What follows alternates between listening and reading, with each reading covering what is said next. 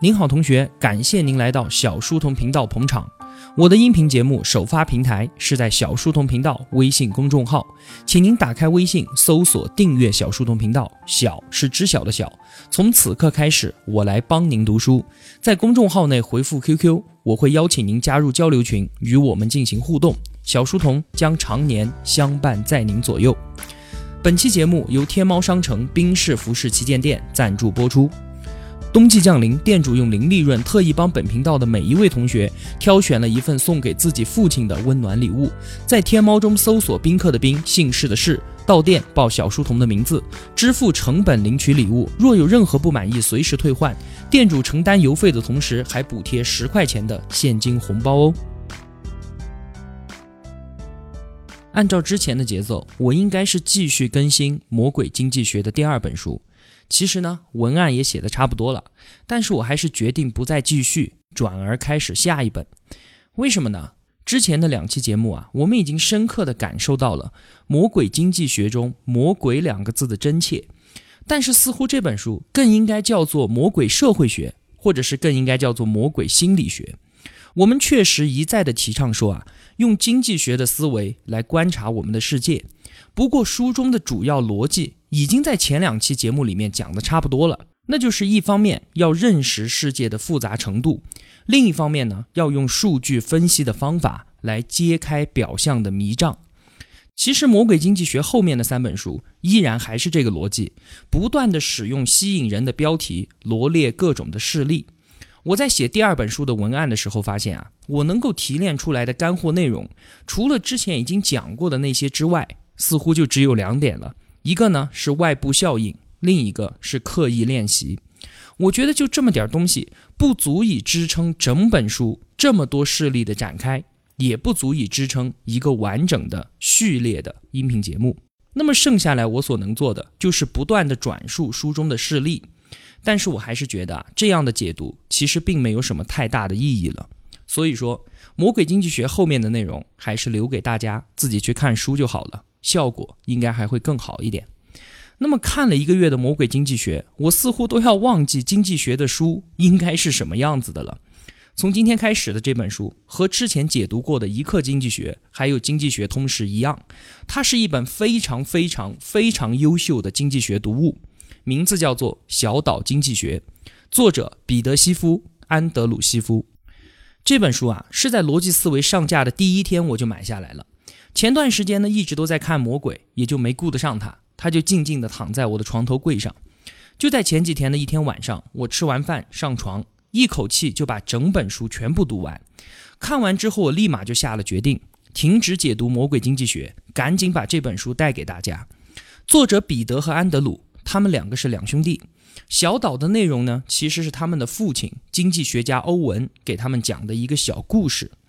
话说从前有三个人住在一个小岛上面，他们就靠每天抓一条鱼来喂饱自己的肚子，一直这样生活着。岛上面没有存款，没有贷款，更没有什么投资，什么都没有。然而有一天啊，他们其中的有一个聪明人，饿着肚子编织了一个渔网。从此以后，他每天就可以打到两条鱼，有了余粮，也就有了储蓄。后来呢，就有了投资和借贷，鱼越来越多，慢慢的就有了银行。这样的故事啊，小孩子完全可以听得懂。欧文说的这个故事，其实是在给他的两个儿子普及两本非常重要的经济学宝典，一本是亚当·斯密的《国富论》，另一本是马歇尔的《经济学原理》。这些对于成年人来说啊，都是很艰深的经济学基本概念和基本理论。爸爸欧文却用一个故事，轻轻松松的就给说清楚了。后来呢，兄弟两个继承了老爸的衣钵，他们也成为了经济学家，就把老爸给他们两个讲的小岛故事进一步的完善，于是就有了我们现在手上的这本《小岛经济学》。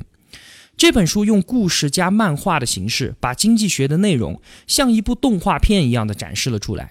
小岛经济学中所讲述的所有事例，并没有独立成章，而是一个完整的情节，从源头开始叙述着经济是如何发展起来的。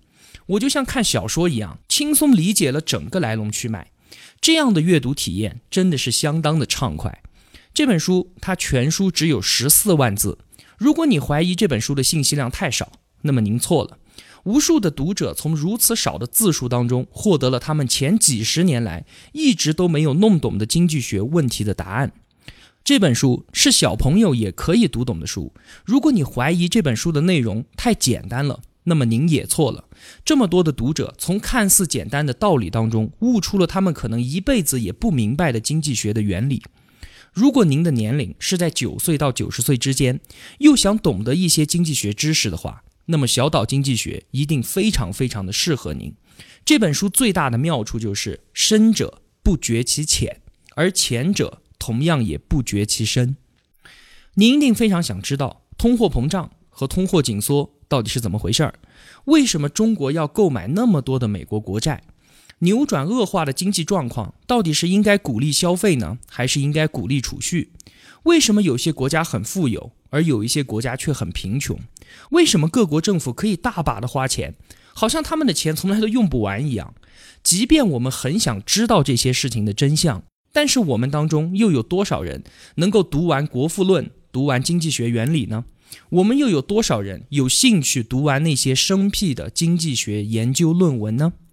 真的是我们这些人太 low 吗？那些高大上的知识，我们跳起来都够不着吗？其实啊，如果站在知识传播的角度来看，我们看过《人类简史》，我们应该明白一个道理，就是要学会讲故事。对，讲故事。故事是人类传达信息最重要的工具。如果能够把各种信息、知识、规律、数据装到一个故事的外壳里面，再表达出来的话，那么它才能够被更多的人乐于接受。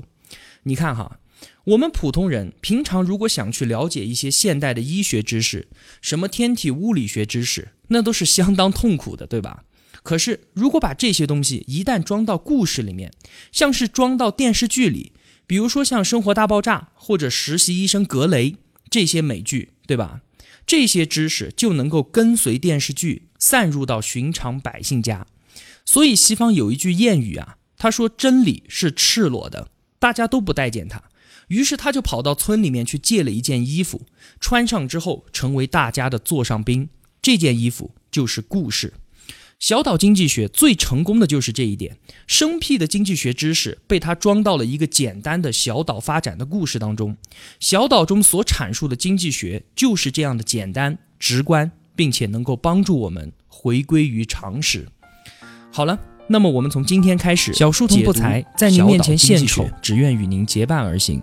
如果我对您有帮助的话，还希望您能打赏一些。小书童感激一路陪伴的是这样慷慨的您。读书分享是一件很苦的事情，我很需要您的陪伴与支持，这是小书童在这条路上不断前行的根本动力。请您把我的节目分享到朋友圈，让我们在相互陪伴、见证彼此成长的同时，能够感染身边最亲近的人，一同成长。小书童在此叩谢。